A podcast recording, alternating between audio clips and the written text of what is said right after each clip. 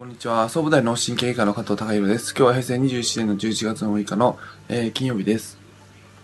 えー先日、じえー10月31日の、えー診察室延長戦で、えー座禅の怖いところ、まあ、座禅の副作用っていうお話をさせていただきました。えー感覚が、あまあ、鈍っている時とか、あの、間違っている時に、えー目をつぶって自分の感覚を捉えようとすると、その間違った感覚を捉えてしまって、えーうん自分自身の、えー感覚を探す作業が瞑想状態になって、えー逆に、えーパニックに陥ってしまうっていうようなお話をさせていただきましたが、えーもう一点、その瞑想あの座禅、瞑想、メディテーションに関して、えー副作用あというか、僕自身が気をつけていることがありますので、今日はその二つ目をあのお話しさせていただきたいと思います。えー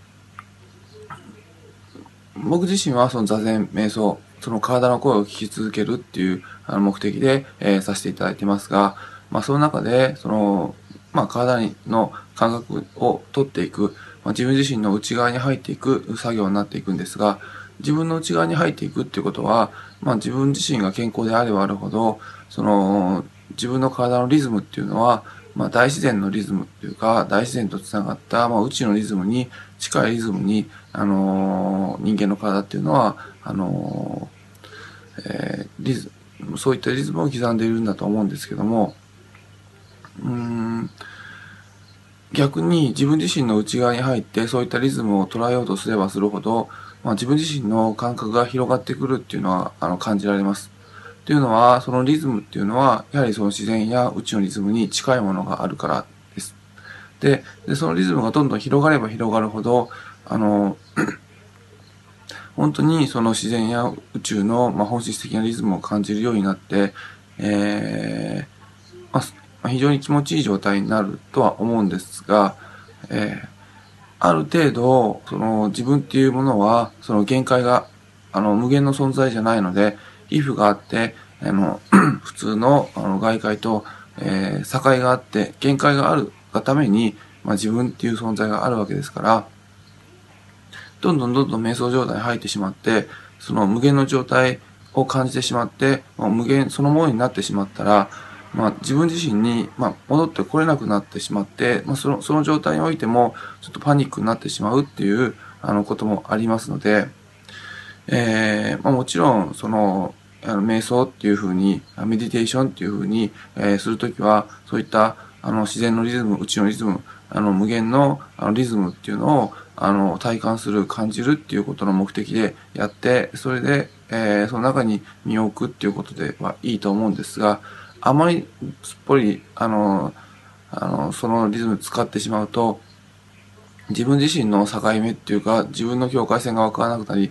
えー自分に戻ってこれなくなることがあるような気が僕自身はします。なので、えーまあ、そういった、あの、座禅、メディテーションっていうのは、あの、ある意味、こう、まあ、その、最初の初心者の状態であれば、えーやはり体の感覚が、あの、まあ、ちょっと違う状態であるので、さっき、あの、最初、その11月4日にお話しさせていただいたような、あの間違った感覚を捉えてしまうっていうことを気をつけていけばいいし、また、上達してくればくるほど、そういった自然とか宇宙のリズムを感じるようになってくると、えーまあ、そこでも落とし穴があるっていうのを、まあ、一つ、あのーまあ、意識していただいて、まあ、あの、なるべく自己流にならずに、ある程度、上手な人に、あの、話を聞きながら、えーそういったメディテーション、座禅っていうのを、まあ、インストラク、インストラクトっていうか、あの、導いてくれるっていうか、あの、そういう人の存在っていうのは大切なんだなと思います。まあ、非常にじゅ、あのーまあ、上手になればなるほど、そういった、その、無限の状態っていうところから、あのー帰ってこれなくなる。そして、パニックになってしまうっていうことが、あのーまあ、若干、あの、危険性としてはありますので、絶えずその、自分自身の、うん、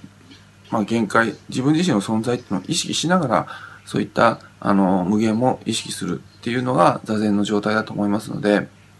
あのーまあ、自分の着陸地点を意識して飛んでいく。えーまあ、ロケットもその宇宙に出るときに、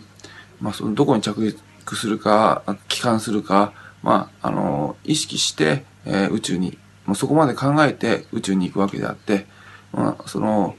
着陸するってことを考えなければ、宇宙の果てに行ってこう、あもう、もうえー、まあ、ロケットそのものが、えー、遭難してしまいますので、ちゃんと着陸地点はどこなのかっていうのをちゃんと意識しながら、あの、そういったメディテーションの、あの、旅に、まあ、出発していただきたいなと思います。えー、今日は、まあ、座禅メディテーションの、あの瞑想の、え副作用に関して、怖いところに関して、僕自身が考える二つ目をお話しさせていただきました。今日は以上です。